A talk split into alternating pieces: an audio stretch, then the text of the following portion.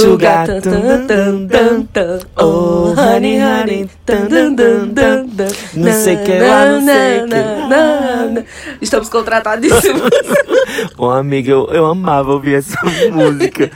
Tinha uns CDs antigos, porque na época da gente não rolava essa coisa de, de, de baixar, né, as músicas, não sei o quê. Aí eu lembro que, assim, eu pegava CDs velhos, que na verdade não era de brechó, aparecia lá em casa, não sei como, não sei se era dos meus irmãos, dos meus primos, de alguém. E aí acabava conhecendo essas músicas e eu amava muito essa música. E essa música, inclusive, tem muito a ver com o episódio de hoje. Sim, inclusive eu lembro que tinha uma época que tinha as coletâneas, né? Aí tinha as melhores dos anos 80, não sei o quê. Que Isso ficar- foi um bafo. Isso. Você lembra que tinha os CDs e os DVDs que passavam os Era. clipes? Ai, E aí os DVDs tinham, era, era na maioria pirata, que rolava assim, flashback, anos 60. Amiga, era um Foi babado. assim que eu conheci Madonna, meu amor. É um No babado. clipe Material Girl. Eu, amo- eu- até hoje eu amo esse clipe da Madonna. Pois é, e aí assim, Madonna, Madonna pra mim, assim, eu acho que eu sou uma- um, um, um LGBT muito fora do meio, porque eu não tive essa paixão por Madonna. Mas. Chocada? Chocada. Mas, Sai do clubinho agora, sai do vale. mas eu vou dizer a você, é, eu sempre fui muito brasileiríssima, sabe? Não dava lugar às gringas, sempre foi. Mas assim, eu lembro que. Lembro que eu ganhei um, um CD é, pirata de um amigo muito querido, que inclusive não está mais nesse, neste plano entre nós, é, Daniel. Ele me deu um CD é, de Madonna, The Confessions Tour. Ai. E aí, amiga, eu ouvi aquele CD assim, aí eu amava e tá, tá, tá, tá, tá, tá. E aí, por ouvir e gostar do CD, comprei o DVD pirata tanto quanto.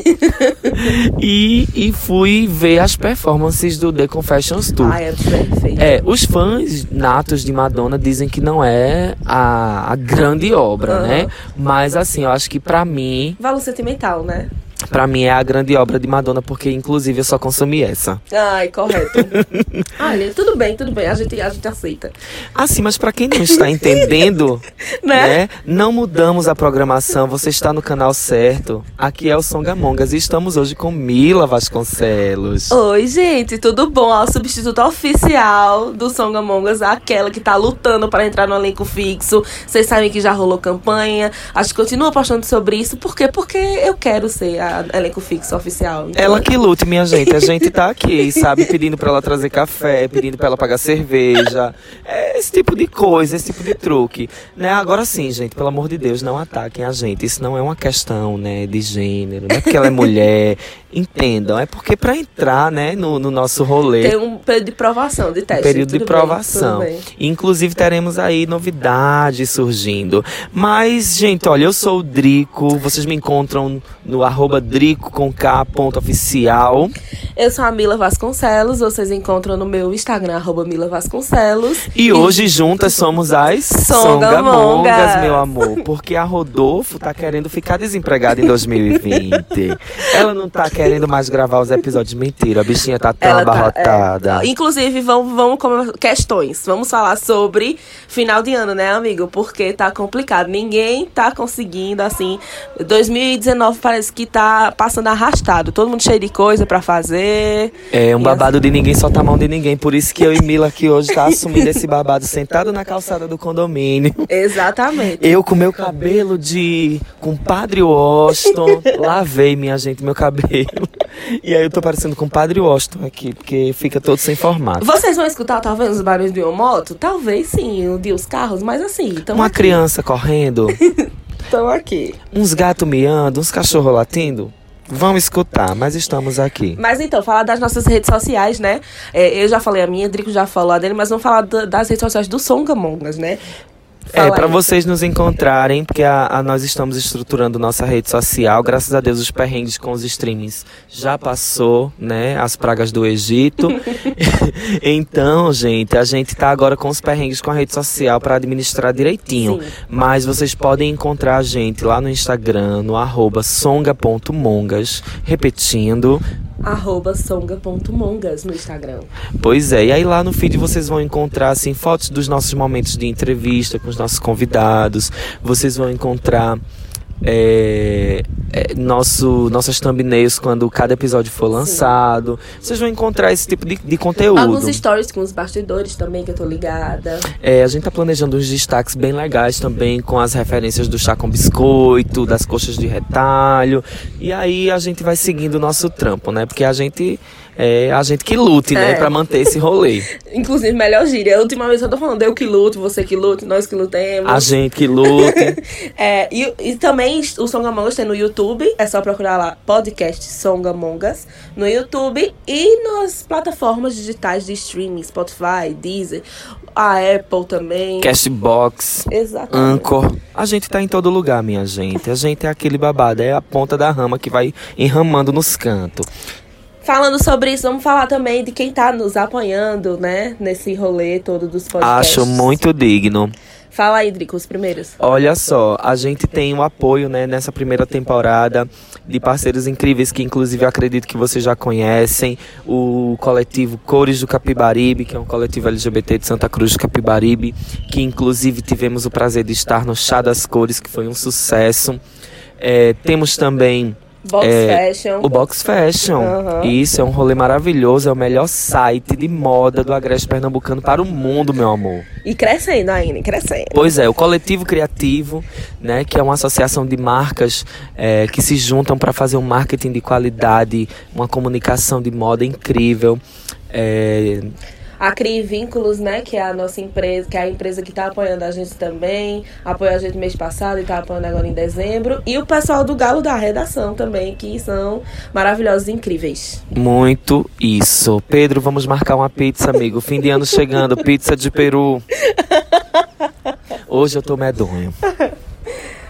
E aí, amigo, vamos lá. Vamos lá, né? O episódio de hoje a gente tem um convidado, a gente fez tanto, tanto quanto a semana passada com a nossa querida Beyoncé. Ai, sim, foi incrível esse episódio. Eu amei, assim. Eu ficava o tempo todo, meu Deus, eu precisava estar lá pra ver esse rolê. Porque eu adoro, eu adoro o trabalho da Robin Beyoncé, eu adoro o trabalho do Juntas com Deputadas. E, tipo, foi um hino escutar ela falando. E ela dá aquela esperancinha, assim, que a gente. Sabe que a gente perde, assim, na política? Nas coisas boas que acontecem. Então, acho que, tipo, ela e o Juntas com Deputadas são aquela pontinha de esperança que a gente precisa ter pra ter um mundo melhor e pra ajudar o nosso rolê, né? É, representatividade importa demais. É, e você não teve junto com a gente, mas a gente levou, né? Inclusive o Alex Cazuza foi ter o substituto do substituto. Ai, né? é, que eu O tenho substituto da estagiária, amigo. Olha, a gente tá muito chique nesse podcast. E aí a gente é, vai fazer uma uma viagem, na verdade, fez uma viagem para poder con- construir esse episódio. Eu fui a Petrolina, é, infelizmente sem a nossa querida Mila e sem, É. e sem o Rodolfo, mas eu. Gente, isso é uma moto, tá? Falei que ia ter, né? Mila já Já falou. já falou e aí a gente tem motos. Ah. É, e aí nós fomos a Petrolina, na verdade eu carregando eles no coração, entrevistar uma pessoa muito querida, né? E com uma história incrível de representatividade. Essa pessoa é o chefe Júnior Bragança, né? O nosso querido é, chefe confeiteiro LGBT nordestino com história incrível de, de representatividade da nossa comunidade no ambiente da gastronomia, né? Principalmente na área da confeitaria. E aí fizemos um episódio incrível. é, e aí é o que vocês vão conferir agora. Agora, ei. Só Among Us. Songamongas. Songamongas. Songamongas. Songamongas. Songamongas. Songamongas. Songamongas. A partir de agora, A partir de agora. A partir de agora, a partir de agora, Songamongas. Gente linda, hoje nosso episódio está sendo gravado diretamente de Petrolina, com uma pessoa muito querida que há muito tempo eu queria estar aqui junto para falar do, da história dele, do recorrido histórico dele, da, sei lá, do- das coisas de empoderamento que ele traz como inspiração para toda a galera da comunidade. Tô aqui com o Júnior Bragança e agora, é, seja bem-vindo. Muito viu? obrigado, muito, muito, muito obrigado. Tô realmente feliz em poder mostrar um pouco da minha voz, né? Dividir meus pensamentos. Ai, que bom. E aí, nesse primeiro momento, ele vai compartilhar com a gente é, esse, esse recorrido realmente histórico e afetivo da carreira dele. Porque eu acredito que enquanto é, LGBT, LGBTQIA+, tantas uhum. letras agora... É, ele tem muito a nos acrescentar e a inspirar a muitas de nós a sermos empreendedores, estudar bastante, focar no que a gente quer e perseguir nossos sonhos. Quem é essa pessoa afetiva e profissional? Bom, é um filme passa na cabeça agora, né? Porque não foi um caminho muito fácil. Embora as coisas tenham acontecido muito rápido na minha vida, meio que tudo já tivesse ligado, linkado de alguma forma. Mas eu nunca pensei que eu ia trabalhar com cozinha. É, eu decidi isso lendo uma revista. E eu era menino ainda, tinha uns coisas de 9, 10 anos de idade. E vi uma entrevista de um chefe de cozinha. Eu fiz, ah, vó, vou ser chefe de cozinha. E foi quando eu decidi isso para mim enquanto carreira. E aí, no finalzinho da, da oitava série, que hoje em dia é nono ano, é, a gente tinha que eu vim de escola pública, né? A gente de escola pública tinha que escolher quando chegava nessa fase se iria para uma escola de ensino integral ou se iria para um curso técnico e continuaria na mesma escola cursando ensino médio. Quando eu falei para minha família que escolhi alimentos, pronto, foi o fim do mundo. É curso de mulher, cozinha é coisa de mulher, você não vai, você não vai. Então, para eu conseguir deixar minha família mais tranquila, uma parte da família, eu tive que dizer que eu iria aproveitar o que eu aprendesse para colocar em prática nas, nos negócios de minha família. Tem roça que planta uva, manga. Eu fiz, não, eu vou pro lado de agricultura. Aí as pessoas sossegaram mais um pouquinho. Teve que usar aí, o truque pra convencer. Um vé, bom e velho truque, né? A bicha truqueira. e aí, quando foi o que? No segundo período, no segundo semestre, eu acredito, foi quando eu tive acesso à matéria de confeitaria. Eu não conseguia assistir a aula de panificação, que minha turma estava em panificação e a turma do lado em confeitaria, prestando atenção na aula de confeitaria. E nesse momento, minha mente ela já começou a programar o que eu iria fazer quando eu começasse na matéria de confeitaria. E aí eu tive uma professora chamada Priscila, inclusive se a Priscila estiver escutando, um grande abraço, sinto saudade pra caralho. E assim, ela percebeu que eu tinha um, um dom, que eu tinha uma, uma afeição, na verdade, uma afinidade com esse tipo de trabalho, e ela perguntou se eu toparia participar de competição. E aí quando ela falou, ah, você vai viajar, não sei o que, falou viagem, eu fiz, tô dentro, tô dentro, não quero saber de mais nada. E aí foi quando eu comecei a entrar na, nessa questão de competição. E foram três anos competindo. No início não foi um mar de rosas, como foi no final, foi mais uma. Eu fiquei em medalha de prata na municipal, fiquei de bronze na estadual. E aí só continuava treinando quem é prata ou ouro, então eu fiquei de fora. Comecei a trabalhar, mas o foco ainda a vontade de competir novamente. E retornei à competição, aí foi quando o negócio melhorou, né? Talvez pela experiência também. Aí já fui ouro na municipal, ouro na estadual e fui prata na seletiva nacional do World Skills, que aconteceu em Abu Dhabi. Só que no caso a minha competição foi em Brasília, né? Queria muito ter ido pra Abu Dhabi, mas não deu certo, né?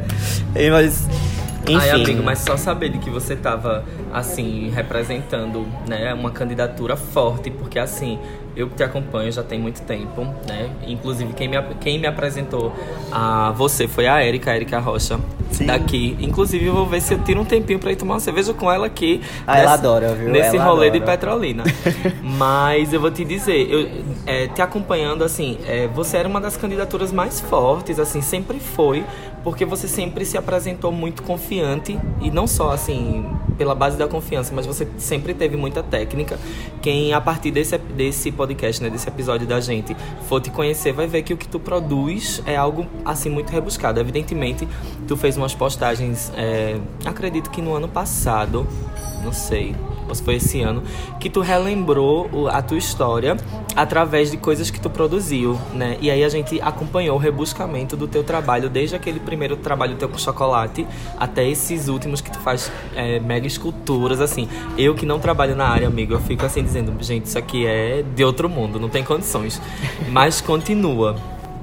Bom, é, como você falou, é No início, meus trabalhos eram ridículos. Eu fazia, eu dizia, meu Deus, que coisa linda. Hoje eu olho aquelas fotos, me dá um pavor. Mas é uma coisa que eu sempre escutei durante a, o meu período de competição, que foi a repetição leva à perfeição. Mas não foi importante, Então, né? Ver, foi, né? foi E hoje demais. você olha pra trás. Eu só lembro da, Lore, da Lorelai Fox. Ela sempre diz que os vídeos dela do YouTube permanecem com aquelas maquiagens cagadas que ela tinha, as, Sim. as makes horríveis, porque ela gosta de olhar lá pra trás e ver o quanto ela cresceu. É uma evolução. Se você olhar Beyoncé na época das Destiny Child e Beyoncé hoje, são pessoas diferentes, né? E a moda evolução. daquela época era terrível, né? É, os anos 2000, assim, amigo, vamos colocar ele numa caixinha. É, Ainda bem que eu era um heresinho na época. Mas tudo bem. E assim, é. Foi importante pra mim e. Pra você ver, tocavam terrorismo comigo, porque se eu fizesse uma modelagem em marzipan e tivesse a marca da minha digital, desmanchavam a minha peça e colocavam eu pra fazer de novo. Aí você fica se perguntando, como é que uma coisa que você faz manualmente não pode ter a marca da digital? Creia, pra confeiteiro isso é possível. E e assim, foi uma das épocas mais gostosas de minha vida. A competição, essa questão que tu falou da confiança, né? De mostrar confiança. Na verdade, eu sempre acreditei muito em mim. Eu sempre fui uma pessoa muito positiva. É, até minha mãe, hoje em dia, às vezes acontece algum problema. Ela, Júnior, tu não vai esquentar a cabeça, tu não tá nem aí. Eu, tem coisas, por exemplo, no meu relacionamento, eu sou a pessoa surtada da relação, né? Eu tenho crise de ciúme, tenho crise de insegurança, crise mesmo coisa. Nem todo mundo é perfeito, né? Quem nunca, né? Eu fico falando que hoje, inclusive, já tem MDR e tudo. Mas acontece, né? E. Assim, eu sempre acreditei muito em mim, no, no meu potencial, e eu nunca desisti. Pra você ter noção, tinha dias, principalmente já quando eu tava treinando pra seletiva do World Skills, que os vigias do Senai me colocavam pra fora. Dava 11 horas, eu tava treinando, eles, meu querido, a gente precisa fechar o bloco, você tá aí, não sei o que. Eu fiz, rapaz, eu posso dormir aqui, não. Você ver, era uma sede que eu tinha de, de fazer aquilo fazer bem feito. E ser o melhor naquilo que faz, né? Sim, demais. Eu sou. Minha mãe diz que onde eu tô, eu quero ser o principal. Ela disse: se eu for pra igreja, eu quero ser padre. Se eu for pro terreiro, eu quero ser pai de santo, entendeu? então, se eu tiver num palco, eu que tô segurando o microfone. Mas eu sempre fui pra frente, na verdade. Aquela pessoa, todo mundo diz, é amostrado, é, e gosta de atenção. Mas eu sempre gostei de atenção. Eu sou o tipo de pessoa, se eu não estiver chamando atenção, passa uma faca no pescoço, deito sangrando no chão, mas eu tenho que chamar atenção. Aquele momento, assim, que é- depois de um relato desse, a gente quer saber teu signo, né? Conta pra gente. Eu acho que tá na cara, já é can- canceriano, né? A pessoa canceriano, meu ascendente é Capricórnio, Lua em Áries. É uma mistura bem louca, né? Aí eu acho que na minha vida pessoal e afetiva, câncer repercute muito. Minha vida profissional, com certeza, Capricórnio, né? Uma pessoa com 23 anos. E eu me sinto muito orgulhoso de ter conquistado tudo que eu conquistei até agora. E ainda desejo mais, porque eu, eu tenho uma ambição que é fora do comum. Minha cabeça, ela não para. Eu crio coisas o tempo todo. E eu acho meus surtos, a culpa é a lua em Ares. Desculpa, arianos que estão escutando, mas é isso. É, os arianos sempre têm essa, esse probleminha, né? Tem- eu conheço, inclusive, o outro host desse podcast, que é o Rodolfo, né? Que, inclusive, tô sentindo muito sua falta de Rodolfo aqui, porque você tem perguntas incríveis, sacadas maravilhosas. E hoje você não tá aqui, mas vai abrir esse episódio comigo. E vou mandar pra você exclusivamente, quer dizer, já mandei. Ao, ao tempo que esse episódio já saiu, já, já te mandei, já tá sabendo de todo o babado que aconteceu aqui. Mas é, tem, um, tem um karma que a galera de Ares, sabe? E assim, é, parece que as pessoas só focam né, nesse lado de Ares, né? Do, do, do, do teimoso, do cabeça dura e tal. Mas é isso. Eu sou bem louco dos signos. Se deixar, a gente vai virar a noite aqui conversando de signos. Vamos mudar o tema desse episódio, então. Pronto, mas assim, pra fechar esse teu recorrido histórico, é, Júnior Júnior Bragança hoje representa o quê? Assim, é, você, é, é aquele momento você por você. O que é que você acha que, na sua visão, você representa pra a gastronomia, né? Pra confeitaria? É, eu, eu, eu diria de Petrolina, mas eu não posso nem te dizer de, de Petrolina, porque tu tem projetos assim pelo Brasil, tu, eu, eu vejo tuas andanças, mas assim, o que representa é, o trabalho de Júnior Bragança hoje pra Júnior Bragança?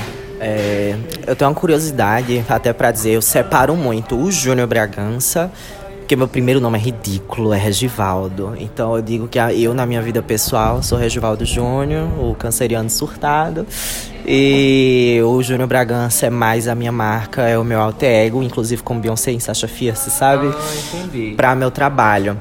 Mas assim, Júnior Bragança pra confeitaria do Nordeste, pra confeitaria pernambucana, na verdade. E pra si próprio. E pra mim mesmo, é, eu me sinto muito orgulhoso pelo meu trabalho que eu desenvolvo na confeitaria. Eu tenho essa sede de, de inovação e assim, o, geralmente quando a gente pensa em confeitaria brasileira, pensa em confeitaria, as confeitarias que a gente vê nas vitrines, que a gente come no nosso dia a dia, a gente vê muita torta, muita coisa simples, né? E aí o, o trabalho que eu desenvolvo, ele já é mais como se pegasse técnicas internacionais de confeitaria, e aí eu gosto de pegar os sabores brasileiros e eu mixo isso e, e crio uma identidade que até então ela é mais vista no sul do país. A gente vai para São Paulo, a gente vai para uma grande capital, a gente vê isso. E eu aqui Petrolina, né, no, no cozinho do mundo, a gente consegue desenvolver esse trabalho. Petrolina, por ser o cozinha do mundo, pode ser o lugar mais gostoso de se estar, Ah, né? com certeza.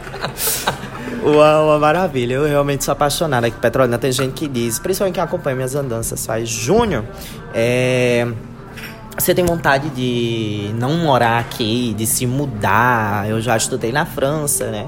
E eu digo, não, tenho vontade de morar aqui em Petrolina. Todos os meus projetos, tudo que eu faço é pra Petrolina. Eu tenho um amor por essa cidade. Inclusive, quem vem pra Petrolina, quem bebe da água do velho Chico, não fica sem voltar mais, não. Eu acho que é por isso que eu volto sempre. É verdade. Pois é, eu achei muito interessante nessa primeira parte né, do teu recorrido histórico, quando tu falou é, sobre a profissão feminina, né? E aí a gente tem sempre esse, esse karma da família da gente de, de dizer, olha, isso é de mulher e aquilo é de homem, isso é pra você, isso não é. E você não faça nada que seja afeminado. É, eu quando fui escolher, é, sei lá, a minha graduação, eu, eu queria fazer letras logo de cara. Só que tinha um karma lá na faculdade de Palmares que, que as pessoas diziam: quem faz letra é viado. E aí, assim, minha família sabia disso, desse karma. Meus irmãos todos já tinham estudado nessa mesma faculdade. E aí, é, quando eu disse, externei o que eu queria, né? Que eu queria fazer letras, porque eu sempre gostei de escrever poemas e não sei o que, música, não sei o que. É, tanto é que hoje eu trabalho com música. É, aí rolou o seguinte: olha, não faça letras não e tal. E eu, com, no, no auge dos meus 15, 16 anos, eu disse: tá bom, a minha segunda opção é biologia, então não barra em biologia não. Só que biologia era o segundo curso cheio das gays dentro da faculdade, né, amigo? E aí, assim, é uma coisa que é inevitável. Eu acho que é inevitável a, a gente é, é inevitável a gente dizer é, que, que o rio não corre para o mar, sabe? A gente sempre vai procurar aquilo que alimenta a gente como, como um todo, por completo. Esse meu jeito sagitariano, esse meu ser artista, esse meu jeito livre de estar ontem à noite em Caruaru e tô aqui hoje de manhã. É, é inevitável, vai chegar uma hora que isso explode e, que, e quem contém isso adoece, eu acho. Então, é, e aí eu queria saber de ti, tu, tu é muito jovem, qual a tua idade hoje? 23 anos, com um cara de 15, 16, né? Mas faz parte. É isso, é isso, porque assim, você tá aqui diante de. Eu acho que na linguagem da gente eu sou a maricona, né? Eu tenho 31. eu, eu, eu tenho 31 anos e realmente eu te vejo com essa carinha de 16 e ainda não acredito que tu faz tudo aquilo que tu faz. Mas eu queria saber de ti, essa, essa coisa, essa pouca idade, o que é ser empreendedor, né? É, não sei, eu poderia dizer autônomo, a pessoa que bota a cara e faz os, os próprios projetos. Como é ser tudo isso com tão pouca idade? Eu vou chorar, né? Canceriano, né? Passa um filme na cabeça. É, eu costumo dizer que eu nasci empreendedor, na verdade. Eu era o tipo de pessoa, eu morei, eu cresci na casa de minha avó, a casa da minha avó, inclusive, aqui nessa rua. E tinha uma área virada pra rua. Eu fazia coisas pra vender. Eu nunca me sentia à vontade de, mãe, tô precisando de dinheiro, tô precisando de dinheiro. Eu sempre corri e fiz meu dinheiro. Se eu fosse no supermercado com minha avó, ela era fazendo a feira e eu ensacando as coisas pra poder fazer dinheiro. Então eu sempre tive muito essa coragem de dar a cara, de eu tô com vontade, eu quero, eu posso, eu faço. Se deu errado, faz de novo. Se deu errado, faz de novo. Se deu merda, faz novo. Enfim, viver, né? Viver é isso.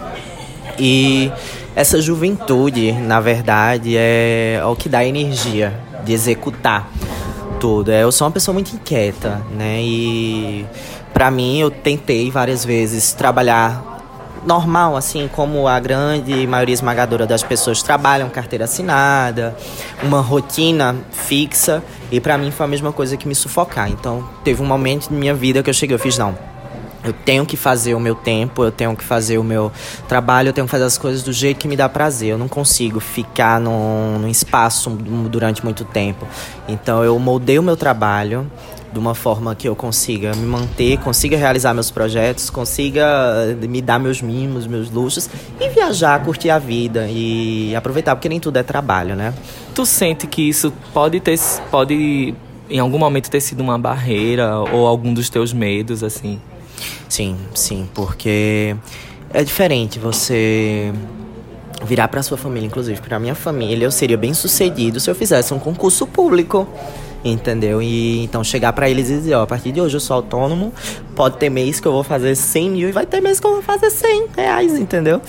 Então é 880 quando se é autônomo. E é uma barreira que você tem que quebrar e uma organização, na verdade, que você precisa ter para dar as caras e dizer: a partir de hoje eu vou abraçar as incertezas, porque é uma incerteza grande. E tu sente que a pouca idade te fechou algumas portas, ou sei lá, ou rola só essa insegurança e nunca, nunca fechou porta nenhuma? Bom, eu acho que as pessoas algumas, porque eu vou te falar de dois, dois momentos, né? Tem gente que admira muito isso, diz, poxa, um cara novo, com tanta história, com tanta coisa, né? E dá chance para ver, porque inclusive eu tava conversando com uma amiga minha que é chefe de cozinha, tem restaurante e tudo, e ela disse que quer trabalhar com gente jovem agora, pra trazer esse gás, trazer essa energia, né? Mas ao mesmo tempo, eu já entrei em cozinha de restaurante que tá aí o que há 12 anos, funcionando. Eu com essa minha cara, né, e meus 50 quilos de, de peso, entrar dentro de uma cozinha. Boa tarde, pessoal. Sou eu, Júnior Bragança, chefe confeiteiro de vocês. Vou passar um tempo com vocês compartilhando conhecimento. Então não é aquela coisa, sorrisos, nem nada. Tem gente que, principalmente quem tá muito tempo na cozinha, como cozinheiro, como auxiliar, é, receber isso. Ah, um menino, o que é que tem para ensinar para mim? E inclusive eu já tive ataques nas minhas redes sociais por conta disso.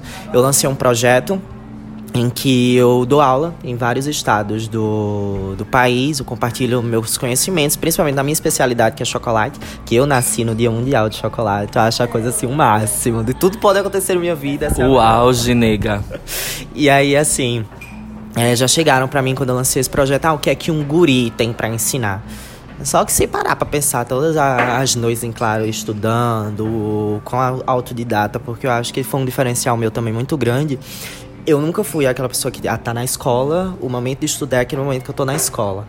Ah, eu tô praticando isso, esse é o único momento que eu tenho para fazer isso. Não, eu sempre fui muito inquieto, eu sou curioso demais, sou, não, o que? Filho de Oxum, né? A curiosidade é, é o, o, auge, assim, da minha vida. Inclusive, veio representando a mãe Oxum, que já veio de amarelo, né? Toda no ouro. Meu cor favorita. Não, e engraçado que eu também, né? Tô aqui, estamos de amarelo, então acredito que alguma energia bateu bem direitinho aí. Sim, sim.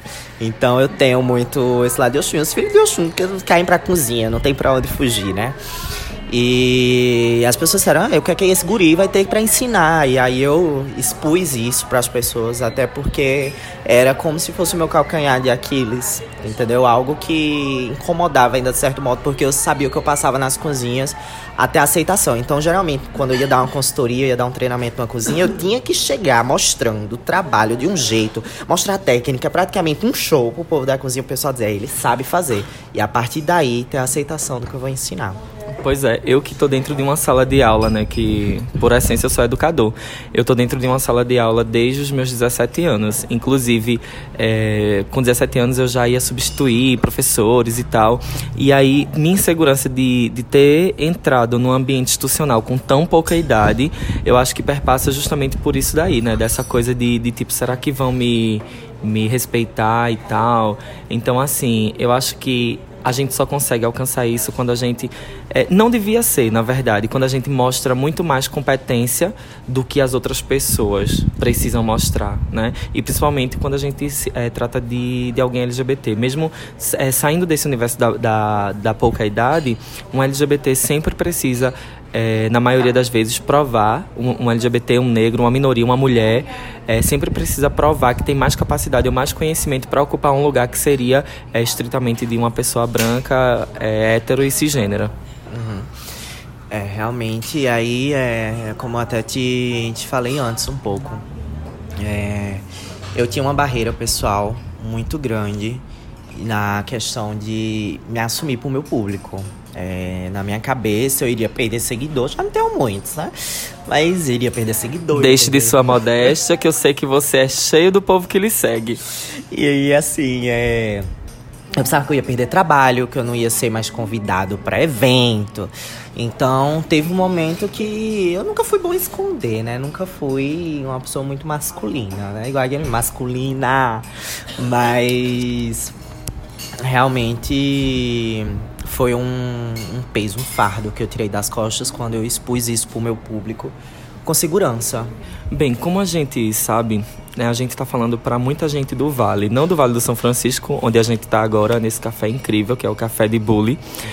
É, mas pra galera do nosso vale, né? A galera do Vale Colorido, do Vale das LGBT, dos unicórnios, é, a, a gente sabe que tem algumas áreas específicas que, que perpassam por mais aceitabilidade e, e mais passabilidade, eu poderia dizer, de atuação, quando não deveria. Por exemplo, é, geralmente a gente pensa que a construção civil é um lugar mais hostil para LGBT, mas de repente o campo das artes não seja. A área de cozinha é, como é a área de cozinha para a atuação de um LGBT? Explica pra gente. Bom, num contexto histórico, é, a cozinha profissional ela foi um território muito masculino, né? Pouca gente sabe, inclusive. Então era uma cozinha, era um ambiente militar, na verdade, né? Então, no decorrer do tempo, a cozinha foi se tornando um ambiente feminino, por ter um link direto com o serviço doméstico de cozinhar. Então aí foi onde a cozinha doméstica e a cozinha profissional se encontraram e aí vem a questão das mulheres poder começar a trabalhar e, e conquistar o seu espaço. Então elas foram indo, no caso, para a questão da, da cozinha e se tornou o ambiente feminino que hoje a gente quando pensa em cozinha linka automaticamente para um ambiente feminino. E assim, a gastronomia hoje, num contexto geral, tá, tá bem mais tranquila. Não, a gente não presencia tantos é, acontecimentos negativos em relação à aceitabilidade ou não de um LGBTQ. Logo porque é, eu acho que deve ser o, um, uma das áreas de, de atuação que mais abraça, inclusive. É, mas assim, tem uma. Mas a gente tem uns certos preconceitos, digamos assim. Porque dentro de cozinha a gente tem a área de cozinha quente e tem a área de confeitaria que é fria. Então, assim como tu falou, ah, biologia, letras, já era ligada automaticamente a ser gay. Confeitaria é a área da cozinha reinada por nós bichas, né? Mas. É quando a gente confeiteiro, porque a formação de gastronomia ela é num geral, né? É confeitaria, é, é, cozinha quente, é tudo. Mas quando um confeiteiro, né, que a gente trabalha geralmente, o ideal é se trabalhar no ar condicionado, né? A gente trabalha mais limpinho, não se expõe ao calor, não se suja tanto, as bonequinhas da cozinha. E tem a, o pessoal da cozinha quente, né? Que é calor, é mais trabalho braçal. Quando a gente que é confeiteiro quer se meter nessa parte, aí existe a resistência. Ah, um confeiteiro quer meter a mão no meu trabalho. As pessoas não imaginam um confeiteiro pegando um boi e separando as peças, os cortes de um boi, sabe? então é como se fosse isso. O, a cozinha quente fosse dos machões e a confeitaria fosse do os gays, as menininhas, né? Existe essa resistência. Tá? E aí a gente tá aí para quebrar, né? Na verdade, você continua não na zona de conforto, mas fazendo tudo que você faz com muita destria. Mas se a gente tem é, né, gente do Vale que queira atuar na cozinha quente, em frente, meta a cara, se empodere e vá. Exatamente. É, eu acredito, na verdade, que essas pessoas que se incomodam demais ou ou querem definir território demais. Quando encontram uma pessoa, desculpa, que seja do mesmo jeito, que bata de frente também diga, não, esse aqui é meu espaço. Porque se você tem o direito de delimitar o seu espaço, eu também tenho o direito de delimitar meu espaço. Me deixa aqui, deixa eu trabalhar. A gente tem que aprender assim, pô. Isso é na cozinha e isso é pra nossa vida pessoal, isso é para qualquer área que qualquer LGBTQI a mais é, eu, eu tô por fora da sigla. é, toda hora muda. Mas é isso, é a imposição de dizer esse é meu espaço também. É seu espaço, mas é meu espaço. E juntos a gente pode construir um espaço, um, um trabalho bacana, um espaço melhor. É questão de convivência mesmo. É, e câmbio cultural, né? E, e aí o que é que rola? Eu sei que tu é o cara dos projetos inovadores, porque eu venho, eu venho acompanhando, tu sempre lança um projeto novo. É, inclusive eu vi algumas parcerias é, com a Nestlé, me corrige se eu não tô, se eu tiver enganado, não sei como é que rolou isso. Mas aí conta, é, rola muita competitividade nesses projetos. É, assim, é, você lança tanta coisa nova que chama muita atenção. Eu acredito que das outras pessoas que também trabalham nessa mesma área que tu trabalha, não só em Petrolina, mas eu digo até em termos de Nordeste, em termos de Brasil. Como é que rola? Quais são esses projetos que tu tem participado e como é que tu tem convivido com, com esse meio? Rola muita competição, não rola? Conta aí essas shades aí pra gente. Bom, é um, um ramo muito competitivo. E principalmente a confeitaria, que além da questão do sabor, do prazer, eu acho que a confeitaria tá muito ligada ao prazer, à cozinha em si. Eu acho a cozinha um ambiente muito sexual. E a confeitaria ela está ligada ao prazer, à luxúria. Então, e exclu exclusivamente a beleza. Então, que negócio. Quem faz mais bonito? Entendeu? Então é aquele negócio. É como se fosse botar vários pavões no espaço. Cada um abrindo lá o, o seu leque de plomas e cada um. Confeiteiro é isso, quando junta vários confeiteiros no espaço. Como eu disse, a minha cabeça ela não para. Todo momento eu tô criando um projeto diferente, porque rotina me sufoca. Então eu busco uma, uma forma de trabalhar com prazer, trabalhar com tesão. E sempre que eu lanço um projeto, um, alguma coisa, eu, eu tenho um, um, retorno muito bom, mas aí também eu percebo que ah, tal pessoa de tal lugar foi começou a fazer algo parecido. É, eu não me incomodo. Eu acho que técnicas estão aí para ser compartilhadas, conhecimento é para ser compartilhado, porque quando eu ensino, eu tô aprendendo novamente. E é como eu cresci, meu avô, minha avó falando, a gente aprende, aprende, aprende, aprende e morre burro, né? Então, a única coisa que me incomoda é a questão de não acreditar. Na verdade, eu posto, faço algo e aí a pessoa vai e faz algo bem parecido e diz, ah, me inspirei no, no trabalho do Júnior Bragança. Logo porque quando eu uso alguém de inspiração, eu, eu posto isso também. É uma questão de, de reconhecer as fontes, né? Exato, do, do, respeito também ao trabalho da outra pessoa. Direito ao, autoral. Ao tempo que a pessoa dedicou para desenvolver aquele produto, projeto, trabalho. E assim, ainda tem muita coisa bacana para vir. Tô, vou continuar com a ideia do projeto Sucre, que é esses workshops itinerantes de diferentes estados. Então, 2020 tá vindo aí. Eu tô já praticamente mala pronta para para dar meus cursos e também estou com o projeto do Instituto Bragança, que aí o, o projeto Sucre ele vai para dentro do Instituto Bragança, que é o, a minha área educacional. Minhas, minhas tias, minha mãe, todo mundo é professor, eu cresci dentro de sala de aula também. Então eu tenho um prazer em ensinar muito grande. Então o Instituto Bragança ele vai ser justamente para esse direcionamento de, de cursos, ensinar pessoas, porque eu acho inclusive que essa é a minha função social, minha função enquanto ser humano na Terra, que é modificar a vida das outras pessoas com o meu conhecimento. É, eu até, daqui a pouco eu choro. Mas... Canceriano nato. Mas eu já dei muitos, muitos cursos no Senac e eu já recebi perfil de alunas que é, estavam desempregadas há um tempo, que não tinham renda de trabalho e aí eu ensino aquela pessoa, vamos fazer o bolo assim, você vai desenvolver seu trabalho assim, eu realmente abraço aquela causa e que hoje a renda exclusiva daquela casa de uma mãe solteira com dois, três, quatro filhos é fruto do que eu ensinei. Então, o Instituto Bragança ele tá para ampliar isso e levar isso para mais pessoas.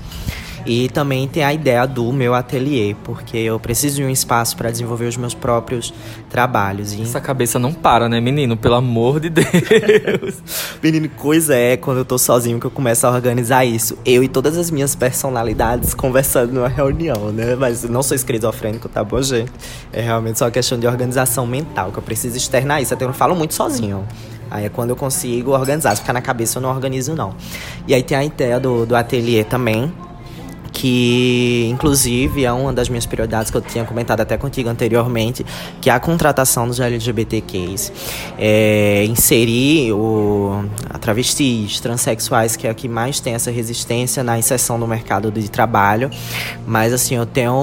A maioria das minhas amigas são travestis e eu, eu me incomodo muito com isso, do não ter espaço para trabalho, ou quando consegue é, é de uma forma escondida, sabe? É, é, me incomoda muito. Ou isso. sempre ser a figura subalternizada da sociedade, né? Que não pode estar em espaços institucionais. Justamente. E a gente, é, enquanto LGBTQs, a gente, quando tiver a oportunidade de fazer isso, de abraçar a própria causa, eu acho que é, é a função da gente, a obrigação da gente, sabe? Então. É, graças a Deus eu estou conseguindo organizar e realizar os, os, meus sonhos, os meus projetos e tenho isso como algo para mim interno, porque como eu te disse, eu tenho essas minhas amigas e eu me sinto extremamente incomodado. Tanto que eu ajudo ela, vamos fazer bolo de pote para tu vender por delivery, vamos fazer isso, não cobro nem nada, porque. E criar a marca até pessoal delas, porque com. É como tu tem uma assinatura é, uma assinatura muito marcante né, no que tu faz né, com chocolate né, como confeiteiro de repente assim você pode trazer para essa galera uma assinatura muito pessoal e muito particular. Olha é um bolo de pote mas tem um diferencial aí diferente dos sim. bolos de pote. Sim sim eu faço isso. Eu, eu procuro muito ajudar. Quem me segue na, nas redes sociais percebe que eu não sou aquele tipo de cozinheiro confeiteiro que esconde receita quem chega pra mim, Júnior, me ajuda em tal coisa, só falta dar uma consultoria no inbox do, do Instagram, sabe? Faz assim, assim. Minhas receitas estão aí, eu posto, eu faço stories direto, ensinando a fazer massa folhada, macarrão, que é uma coisa que o povo paga horrores para aprender curso. Um tempo desse eu postei, eu inclusive acho que eu vou postar de novo, o pessoal pede muito, ou deixar salvo como um, um destaque. Eu não tenho problema com receita. É, amigo, mas assim, é, até para ajudar as pessoas, inclusive da comunidade, eu participei de uma formação do, do Conselho Britânico com o Sebrae. É, e assim, até para a gente fazer esse tipo de negócio social, né? É um tipo de negócio que tem impacto social, a gente precisa monetizar. Eu já lhe digo logo, faça, faça é, os seus close friends, né? Os melhores amigos, desses cursos os melhores amigos e cobre, amigo. Diga assim, gente, vai rolar um curso de macarrão, viu? Nos meus close friends, olha, só 15 reais aí para você ter acesso aos meus close friends para aprender macarrão. Entendeu? Ah, adorei a ideia, adorei a ideia. Realmente, eu às vezes eu tenho até esse problema. Acho que eu não, não ganho tanto dinheiro que eu deveria justamente por causa disso. É porque eu, é uma questão até pessoal minha. Eu não consigo monetizar muitas coisas. Eu levo tudo pro lado pessoal, inclusive. É, o canceriano que tem que se conectar aí com esse capricorniano, Justamente. viu? Então eu já digo assim, eu já lhe ofereço sociedade digital, o que você precisar de aconselhamento digital, tô aqui. Ai, tamo junto. E assim, é... Eu faço, mas é claro assim, tem o Júnior empresário, que não deixa dar o pulo do gato, que a gente diz assim, o segredo.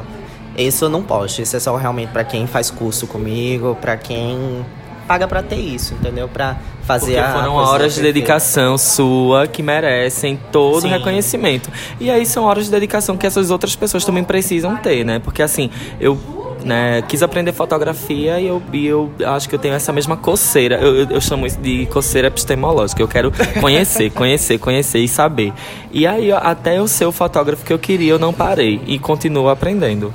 É, desse jeito. E assim, em relação até às minhas próprias receitas, é... não é porque a pessoa tem a receita e tem o, o pulo do gato, o segredinho daquela receita que fez e deu certo. Tem que praticar, tem que aprender um jeito que se pega num saco de confeitar, como se aplica isso, a temperatura de cada coisa, porque confeitaria é isso. Diferente cozinha quente, que é muito mais instinto, tem técnica, tem muita técnica, porque quando eu falo isso, os cozinheiros se revoltam, dizem, ah, você tá dizendo que a gente não tem técnica, quem tem técnica é confeitaria. Não, tem técnica técnica também. Mas se eu quero pegar uma carne agora e temperar, tu acha que eu vou pesar o sal, eu vou pesar a pimenta? Não, meu instinto ele diz quando a quantidade de sal já tá boa, quando a quantidade de pimenta já tá boa, o tempo de cocção, isso tudo é instinto. Confeitaria isso não pode acontecer. Se eu botar algo e dizer, eu preciso disso, 60, eu tenho muito isso nas minhas receitas. Açúcar, 68,5 gramas. É porque tem que ser 68,5 gramas. Entendeu? É uma área que exige muita precisão. Eu digo que é como andar na corda bamba. Você sabe o jeito que tem que fazer. Você tem que botar o seu pezinho milimetricamente, com cuidado, um na frente do outro, se equilibrar. Porém, se você faz qualquer atitude errada, você não vai desabar dessa corda bamba. Pronto, confeitaria a mesma coisa, super tranquila, né? Pois é, e agora a gente vai para um momento assim, até de uma fofoca, né? Que eu tô sabendo que, que nós temos um amigo em comum, é, Roneide Gonzaga, nossa querida Rô. E ela, é, ela tá morando por aqui, por Petrolina agora. E aí eu já tenho percebido que no teu Instagram e no Instagram dela, você já tem feito o que a gente poderia chamar de algumas collabs, né? Algum, alguns trabalhos em conjunto. Conta pra gente é, que trabalhos são esses, que tipo de, de conexão foi essa que vocês que vocês fizeram e estão fazendo por aqui. Então, né? Eu conheci Roneide foi uma primeira vista. É, eu depois de um tempo, de, depois de já ter estudado fora do país, de muita coisa, eu sentia falta, que era até uma, um preconceito que o pessoal tinha comigo, acho que até pela pouca idade também, de dizer, é chefe, mas não cursou gastronomia. A, a formação foi outra, sendo que chefe é cargo, não é formação. E aí eu tô dando, não é passos para trás, mas me recolhendo um pouco e estou cursando o curso de gastronomia. E foi quando ela chegou e eu conheci ela como minha professora. Porém, ao mesmo tempo que ela é minha professora na, na faculdade, ela é minha colega de profissão, porque aqui em Petrolina, até por ser uma cidade pequena, todos os chefes se conhecem, a gente tem nosso grupo no WhatsApp, a gente tem a nossa conexão, então foi quando a gente começou, fora a sala de aula, a se ver como colega de profissão. Então, ela tem uma mente muito criativa também e um, um perfil muito parecido com o meu. Só sou mais louco, ela é mais Contida. centrada, contida, né? Eu só sou louca, surtada e problemática. Acho que você não conheceu ela tanto ainda, viu? Tem umas histórias nossas de Caruaru que só no momento da cerveja que eu lhe conto. Sim. E assim, é. Até pra ela mostrar também o trabalho dela e minha inquietação. Vamos fazer um jantar mexicano? Vamos vender pro povo? Vamos botar a cara no sol, mana? Aí ela, vamos, super topou, assim, foi de cara, vamos fazer. E, o evento foi assim, foi incrível. Meus clientes quase me deixaram bêbado, tinha uma rodada de tequila. Aí eu ia, passava nas mesas tomando a tequila com os clientes. Mas só que não era pra ser assim. Eu era pra justamente botar a tequila deles e fazer aquele negocinho com eles. Arimba, abarro, assenta dentro. Só que só guiar. Aí disseram, não, você vai tomar. Isso é a primeira mesa. Toma uma dose com a gente tal. Aí a outra mesa viu. Você tomou lá, vai ter que tomar aqui também. Acabaram com o chefe. Eu voltei pra cozinha bêbada. Agora me diga como foi que eu montei essas sobremesas, hein? Pela misericórdia. Pô. Eu acho que foram as melhores sobremesas, viu? E a sobremesa era alcoólica também. Aí diga que danou-se tudo. E, e aí, assim, é, ainda nesse ambiente de fofoca, como é que anda o coração do chefe? Eita. É, eu tô. Tá bem preenchido, tô muito feliz, inclusive. É, já tô há dois anos, já em dois anos e. Eita, meu Deus do céu, vai dar briga isso. Eu não lembro a quantidade de meses exato, uns dois anos e três, quatro meses. Mas isso é bom, porque se não lembra, é porque tá tão bom que não tá vendo o tempo passar. contando. Pois é, porque se tivesse ruim era aquele inferno, meu Deus do céu, quando é que vai acabar isso? É canceriano também, então a gente tem uma, uma ligação emocional muito muito forte, embora eu seja a pessoa surtada, a pessoa que, que se importa, a pessoa que, ah, você não vai me ver hoje, porque não sei o que, não sei o que, ele já é uma pessoa de, ah, não, tudo tá de boa. Aí essa parte já me estressa. Como é que tudo tá de boa? Não pode ser assim, não sei- tem que se importar, tem que isso, tem que ser aquilo. É realmente, eu já adianto, gente um relacionamento comigo não vai ser um relacionamento tranquilo nunca. Nunca. Eu sou tipo pessoa, eu crio as coisas.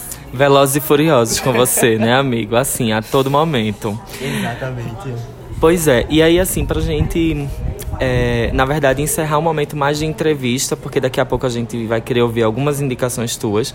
é, eu queria, assim, o teu momento de tu falar é, qual seria as tuas palavras de inspiração, é, principalmente para toda a comunidade LGBT que sei lá tem o sonho de ser confeiteiro também de trabalhar com cozinha é, qual seria quais, quais seriam as palavras de inspiração e o que você poderia dar assim inclusive como como caminhos para essa galera Bom, a palavra é coragem. Coragem é. Eu acho que eu vou até tatuar. Senti esse insight agora. Eu vou tatuar. A palavra é coragem mesmo. É. Eu tenho uma frase pessoal minha que, inclusive, eu já comprei a agenda do ano que vem, que a pessoa, né, trabalha de um jeito que tem já o ano que vem, o semestre já tá quase fechado o primeiro.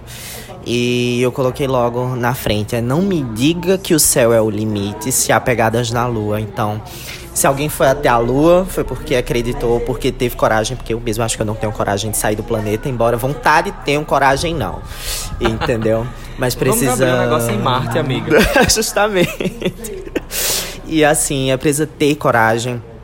É, saber se posicionar. Não é porque você é gay, não é porque você é lésbica, não é porque você é travesti, transexual, seja o que for, que isso vai te diminuir. Eu acho que, na verdade, isso é um um a mais que a É o gente tem. Justamente. É, se botar uma pessoa normal, desculpa pessoas normais. E até a questão E que, o normal. que é normal, É né? verdade, Na verdade, né? colocar uma pessoa Sem hétero, sal. cisgênero, essa pessoa aí. pegar esse ser humano, entendeu? Que vive sem esse glamour. E colocar um LGBTQ+, pra fazer, gente, vão ter resultados diferentes. Com certeza. Resultados bem mais coloridos, né? Justamente, com mais vida, feito com mais prazer, a gente tem isso, sabe? É... E é isso que eu digo, é coragem, é saber se posicionar, nada vai te diminuir de forma alguma, entendeu? É só um, como eu digo, um tempero. Então, saiba se pôr é, e conquiste seu espaço. Não, não se contentar com pouco jamais. É ter ambição. É, não é aquela ambição de, de passar Por na- cima. por cima das pessoas, mas é ter ambição. A gente precisa de ambição para realizar as coisas. Ah, que massa. E aí, indo pro final disso tudo, a gente tem um quadro que a gente chama de chá com biscoito, que é quando a gente dá um biscoito para um Instagram, para uma pessoa que você segue, que você assim, é, rola o feed sempre tem uma novidade dessa pessoa, pode ser qualquer pessoa, pode ser uma inspiração da tua área, pode ser, mas também pode ser aquela pessoa aleatória, poxa, tem uma pessoa aqui que faz yoga, que, sei lá, faz uma musculação, ou até um- um, sei lá, uma inspiração tua de qualquer outra área, uma pessoa que você acha que as nossas songamongas aqui que nos ouvem é, poderiam biscoitar. Ai, gente, é porque eu não sou uma pessoa muito ligada nas redes sociais. Eu tenho até que trabalhar bem isso. Às vezes eu sumo dos stories, eu postei story hoje, conversando com o pessoal, tipo, uma semana sumido. Entendeu? Quase não, não, não sou muito de postar, de estar ligado. Mas eu aconselho muito o perfil da chefe Paula Carosella, que é do, do Masterchef. Porque além dela ser assim, uma mulher maravilhosa, super empoderada, ela tem um posicionamento político firme. É, Ela é uma pessoa pública e nem por isso ela, o que é que as pessoas vão pensar ou o que é que vai acontecer com a minha carreira se eu disser que eu não tô de acordo com o presidente estúpido que está no poder. Entendeu? Ela chega e ela diz mesmo, ela inclusive foi atacada pelo filho do do Bolsonaro e ela se posiciona, ela não tem medo, sabe? É isso mesmo, é o meu pensamento e pronto. E eu admiro muito isso nela. Então ela, pra todos nós, né, é uma inspiração, né? Que é uma pessoa que bota a cara no sol e enfrenta aí a- as situações. E aí a gente tem um outro momento, né? Que a gente é, reúne uma coxa de retalhos, que é uma indicação, né? A gente diz que a- o pedacinho de pano que você coloca na coxa de retalho é, é a sua marca, é o que você consome, que você gostaria de indicar para as pessoas. Seja uma série, um filme, um, um documentário, um artista que tu escuta, um álbum novo que foi lançado, qualquer coisa, um aplicativo. Aí eu vou indicar uma música da Dona do Mundo, Dona das Galáxias, Beyoncé, né, gente? Não tem pra onde fugir. E ela tem uma música que eu. é pessoal minha, que é I Was Here, do álbum 4, que ela fala muito isso, da nossa posição no mundo, entendeu? É, que eu estive aqui, eu vivi, eu amei, eu tenho muito isso, uma pressa de viver, sabe? Eu acho por isso que eu sou meio louco, agoniado. E essa música, ela é como se fosse uma recarregada de minhas energias, sabe? Quando eu tô me sentindo meio perdido, ou quando. que a gente tem momentos, momentos, né? Somos seres humanos. Então, quando eu tô meio pra baixo, me sentindo sem energia, eu escuto, eu espera, eu tô aqui no mundo, eu tenho eu sou, eu digo que eu sou espiritualmente consciente. Tô dizendo, epa, eu tô aqui no mundo, eu tenho que fazer alguma coisa, bora. Se movimenta, o universo tá em movimento, tudo tá em movimento porque eu vou ficar parado. Bora se movimenta, faz alguma coisa. E essa música ela me traz esses pensamentos. Mas eu acho que até traz aquela, a- aquele meme que o pessoal usa na LGBT, levanta gay, bora trabalhar. Justamente, levanta. Work bitch. Pois é, esse episódio maravilhoso que tá no final, né? Já deixa um gostinho de café de quero mais. É, ele foi gravado aqui numa cafeteria em Petrolina que se chama Café de Bully. é, inclusive linda. Vou deixar fotos e alguns videozinhos daqui para vocês verem no nosso Instagram, songa.mongas. E, e aí eu vou passar aqui a palavra mais uma vez para Júnior para ele falar um pouco da construção, inclusive dessa cafeteria, que não é uma cafeteria qualquer que a gente encontra no centro da cidade. Ela tem toda uma perspectiva é, friendly LGBT por trás de tudo isso. Diz aí pra gente. Bom, é, aqui a gente tem uma história bem engraçada. Eu trabalhei aqui, foi meu primeiro trabalho, é, estágio do curso quando eu vim. E foi um lugar que eu me encantei. Quem conhece realmente se encanta. E um lugar, um espaço que tem um cunho político e social forte, sabe? Logo por abraçar a nossa causa, é as donas, inclusive, são um, um casal e, e, é difícil. Eu imagino quão foi difícil para elas também se posicionar enquanto donas de um negócio e ligar, porque querendo ou não, as pessoas vão ligar essa imagem e nem por isso é um ambiente frequentado somente por LGBTQs. Então, forma uma, uma interação e é um ambiente que você pode vir com seu namorado, você pode vir com, com sua namorada e você se sente à vontade para trocar afeto, porque eu acho que é uma coisa que a gente ainda precisa avançar muito, é isso, é essa troca de, de afeto em público. Eu mesmo tenho uma resistência muito grande ainda, não me sinto confortável ainda, por conta dos olhares de julgamentos ou medo até de uma agressão.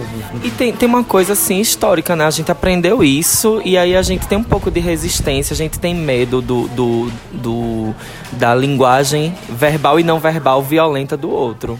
Justamente. Então aqui é um ambiente que você se sente muito à vontade para isso. Aqui quando é no carnaval tem um maracatu aqui na frente. Aqui todo sábado tem um cinema gratuito e não é um filme para um filme que você vê na sessão da tarde no tela quente ou no, no telecine não é são filmes com, com história e no final você debate aquele filme então é incrível cada mês é um tema então, o espaço aqui eu sou totalmente apaixonado, sem contar também que a comida que a gente encontra aqui não é uma comida cheia de gordura, não é um fast food, é comida afetiva. Então, aqui a gente pode, tem no cardápio cuscuz à moda do Soares, que é o cuscuz como se come na casa de uma da, da mãe das donas. E é isso, é comida com memória, é comida feita com respeito, com carinho, um espaço que é magnífico. É um exemplo da economia criativa aí pra gente se inspirar também. Então, inclusive, é, vou deixar na descrição desse episódio o, o arroba, né? O Instagram deles para vocês conhecerem mais um pouco do Café de Bully. E é isso. Obrigado pela tua participação. Foi incrível. Inclusive, assim, a gente é muito amigo de rede social e é o primeiro contato que a gente tá tendo. E, e assim, eu acho que até o episódio que a gente acabou de gravar foi uma forma da gente se conhecer melhor. Eu amei. Sim, sim, eu agradeço demais. Foi como eu tinha te dito, eu nunca imaginei eu gravando um podcast podcast que vai pra, pra a plataforma da Apple, que vai pro Spotify. Tô me achando muito chique. Vou sair daqui um nojo. Ai, muito chique. então, brigadão. E assim, até os próximos encontros. Acho que assim, agora a gente vai pro encontro offline da cervejinha. É, com certeza. Tem que ter a cervejinha. Na verdade, a cervejinha não é um causa da intolerância ao, é, ao, ao glúten. Ao glúten. Mas uma vodka, um uísque, uma coisa assim mais forte. Uma cachaçinha. Assim, é, com certeza limão e sal. Me diz uma coisa agora, porque assim, a gente tá, tá, encerrando o episódio, mas me diz assim, qual o rolê de Petrolina que toda LGBT que vier a Petrolina não pode deixar de ir? Eita, tu me pegasse agora. Bom, deixa eu lembrar aqui. Rapaz, é que eu sou meio caseiro, né? Canceriano.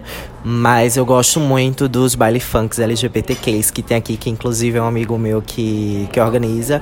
E então, às vezes tem ele como um fechado, que você compra ingresso, mas às vezes também tem uma praça aqui na cidade vizinha Juazeiro, que vai os DJs e é um espaço aberto totalmente. Inclusive é no arco da ponte. Aí sabe o que fizeram? Pintaram o arco um arco-íris. Aí ali a gente já sabe que é o point da gente gay aqui. Então, gente, visitem esse arco, viu? É babado. Sim. Um cheiro e até mais. Até logo, gente. Grande abraço. Ah, gente, eu achei tão massa e inspiradora essa conversa é, que a gente teve com o Júnior Bragança, que acabou se tornando, já era um amigo, acabou se tornando muito mais que um amigo, né? Acho que um irmãozão. A gente conversou bastante e que essa conversa inspire outras pessoas, né? A saber que a gente pode ocupar lugares de destaque sim. E com certeza, assim, de ir atrás dos seus sonhos, né? De poder dizer assim, ah, é isso que eu quero ser, é isso que eu quero fazer. E ser apaixonado pelo que você faz, que eu acho que é o mais importante, assim. Você é, ter a sua profissão e gostar, ter aquele tesão de ir trabalhar e de fazer o que você gosta. Eu acho muito massa isso. É, foi com ele que eu aprendi o que são arabescos de chocolate, meu amor. Porque eu disse a ele assim, olha, amigo, eu... eu disse assim, lá no, no, no, no café de bolha, eu disse, olha, amigo, eu acho isso aqui tão a tua cara. Que era tipo um- uma lâmina de chocolate, assim, bem, bem, bem bonita. Aí ele disse, amigo, isso é um arabesco. Chique, a- todo dia aprendendo coisas novas, não é mesmo? É, amigo, nunca mais comerei um chocolate sem saber o que é um arabesco. E aí, é, aí eu me lembrei que esse tipo de lâmpadazinha assim, que o pessoal coloca na parede de ladinho, são arandelas. Arandelas. E, e não, e detalhe, deixa eu te contar um negócio. Eu descobri, não tem aquela escada que eu chamava escada caracol, que é aquela escada que ela vai rodando, assim que você vai subindo. Sim, que parece Pronto. de Hogwarts. Exato, exatamente. Sabe qual é o nome daquilo? Escada helicoidal. Nunca que eu ia saber na minha vida que o nome isso eu sempre chamava de caracol. Nunca. É, amiga, elas que lutem pra aprender tudo isso. Pois é, amiga, vamos dar os biscoitos, né? Porque já está no fim do episódio, a gente não vai dar duas horas de episódio feito a Wanda, né? Que já é um milkshake bem consumido no mercado. Pois é, é, o meu chá com biscoitos vai para uma pessoa que é chefe de cozinha, na verdade, chefe patissier, igual ao nosso entrevistado. Ele é o Stefano. É, eu não sei quem é, se vocês é, acompanham o Masterchef, mas eu sou muito viciada em Masterchef. Então, assim, tá rolando agora no Masterchef é, um episódio com os participantes que foram destaques dos, das temporadas anteriores. E aí, o Stefano, ele foi um participante que ele entrou na primeira edição do Masterchef. Ele tinha 19 anos, só ele era novinho. Ele nem sabia, assim, tipo, tava se descobrindo na profissão, não sabia como é que ele ia aprender a cozinhar e tal. E ele se descobriu um chefe patissier. E, tipo, teve um episódio do Masterchef que foi muito legal, que foi quando ele foi desacreditado por um colega, entre aspas, de profissão, dizendo que por ele ser um chefe patissier, ele não seria um chefe de cozinha, ele não poderia cozinhar outras coisas.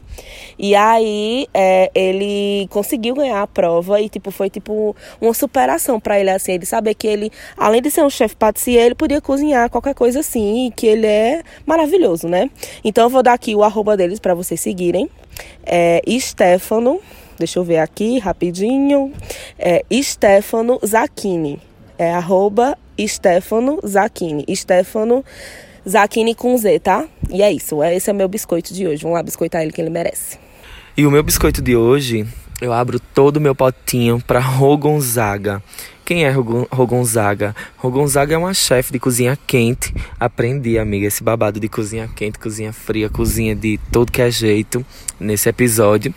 E Rô, ela é uma chefe que que inclusive citamos ela no episódio de hoje, né, quando falamos da noite mexicana, mas eu queria indicar o blog que ela tem de dicas de viagem, que empodera mulheres a viajar sozinha. Inclusive o nome do blog é Viajando Sozinha e o arroba é viajando.sozinha. Você é mulher, tem medo de viajar sozinha? Com certeza Roneide, né, nossa querida Rô Gonzaga, ela tem uma palavra de Jesus para você perder esse medo de viajar sozinha, meu amor viu? E aí é isso, esses são os meus biscoitos de hoje. E aí a gente vai para a categoria The Category is coxa de retalho, meu amor. Vamos conhecer as coxas de retalho. Mila, o que é que tu traz de coxa de retalho para hoje? Olha, meu pedacinho de pano hoje vai ser para o brechó de blogueiras, né, meninas? Porque a gente tem que fazer, dar aquela valorizada né, na profissão. Então, gente, aconteceu é, nesse do- domingo passado. Isso é publi. Aconteceu domingo passado o Brechó de Blogueiras, que é um projeto que a minha amiga Evelyn Cavalcante ela faz com todo o carinho, toda a dedicação do mundo. A gente sabe que é estressante, então a gente é, é, vai atrás de local para.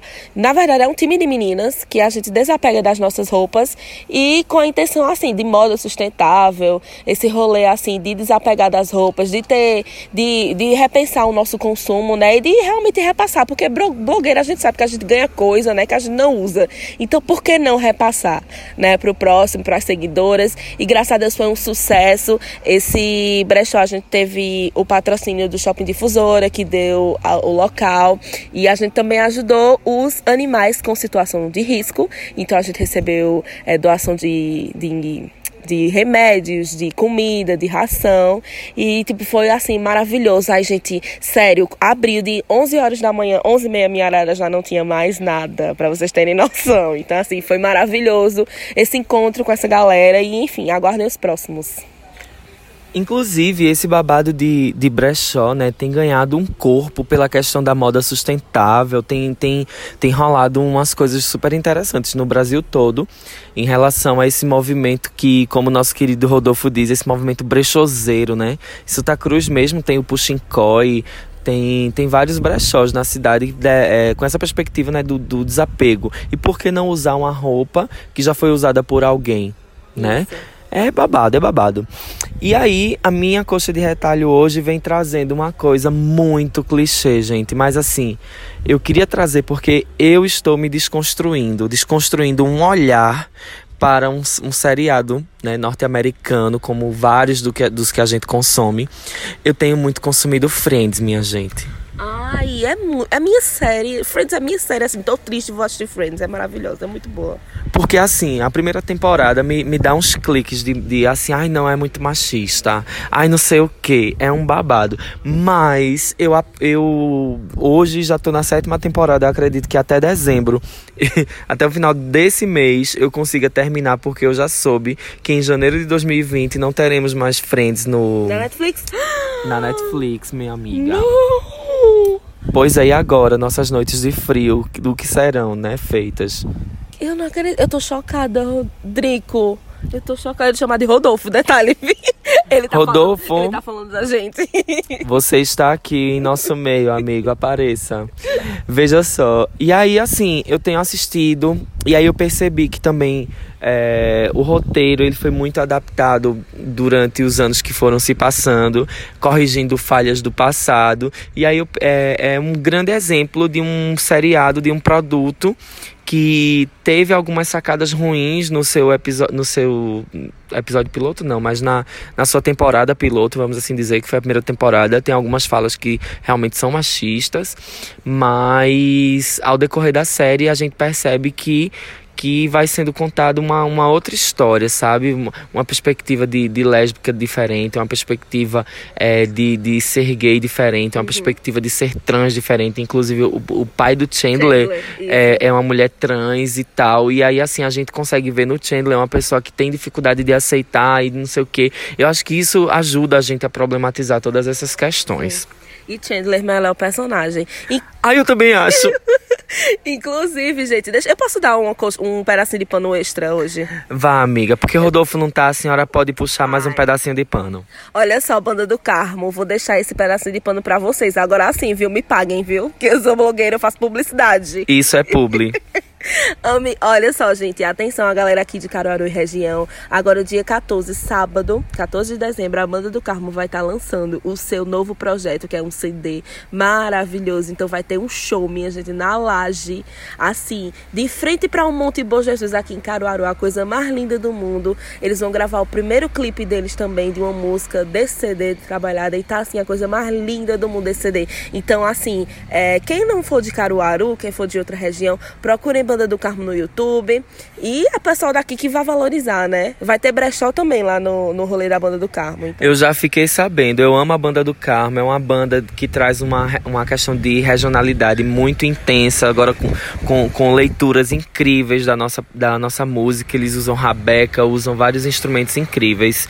E assim, eu que sou de música, né, amigo? Com certeza estarei biscoitando e, e, puxando os pedaços de pano e fazendo tudo por lá. Inclusive, procurem o arroba deles no Instagram, arroba Banda do Carmo, no YouTube também. E eles estão com uma campanha de financiamento coletivo para vocês ajudarem também nesse rolê, né, de gravar o CD. Porque assim, os CDs estão prontos, mas assim, né, vocês sabem que produzir cultura no país não é fácil, né, amores? Então, assim, para vocês aproveitarem esse rolê para ajudar os meninos, que é ótimo o som deles, e é isso. Pois é, e aí eu que produzi o meu EP é, no início desse ano, eu sei qual, como foi a luta, então a gente tem que apoiar mesmo, meu amor. Então é isso, esse foi o episódio de hoje. A gente é, tá muito feliz com o que tem acontecido com a gente. E a gente aguarda vocês nos próximos episódios. E aí, assim, olha, próximo episódio a gente já vou dar um spoiler. Vai ter reunião de família. Ai, que tudo! Vamos lá, vamos embora. Ai, eu tô tão ansiosa. Já quero gravar mais. Olha, vai ter reunião de família, não temos convidados, né? Mila tá sendo convidada para reunião de família, ou seja, né, ela já vai começar a perceber o peso que é carregar o nome Songamongas, tá? Então, na- no próximo episódio estaremos eu, Rodolfo, Camila, Vasconcelos, pra gente ter uma reuniãozinha assim, soltar umas shades, falar um pouquinho mal da vida dos outros, porque Que é assim, ótimo. é, Faz né? bem pra cuts, minha gente. Falar dos outros também um pouco. E aí rola que, que a gente sempre tá, tem tido convidados incríveis, mas quando a gente se reúne em família, né, na frente dos convidados, a gente não pode ser deselegante. É, mas assim, quando a gente tá em família, é igual, é literalmente reunião de família. O Natal na família de todo mundo vai ser a gente no Songamongas. é, gente, aguardem aí. E tchau, tchau, e até a próxima. Tchau, beijo! Simbora!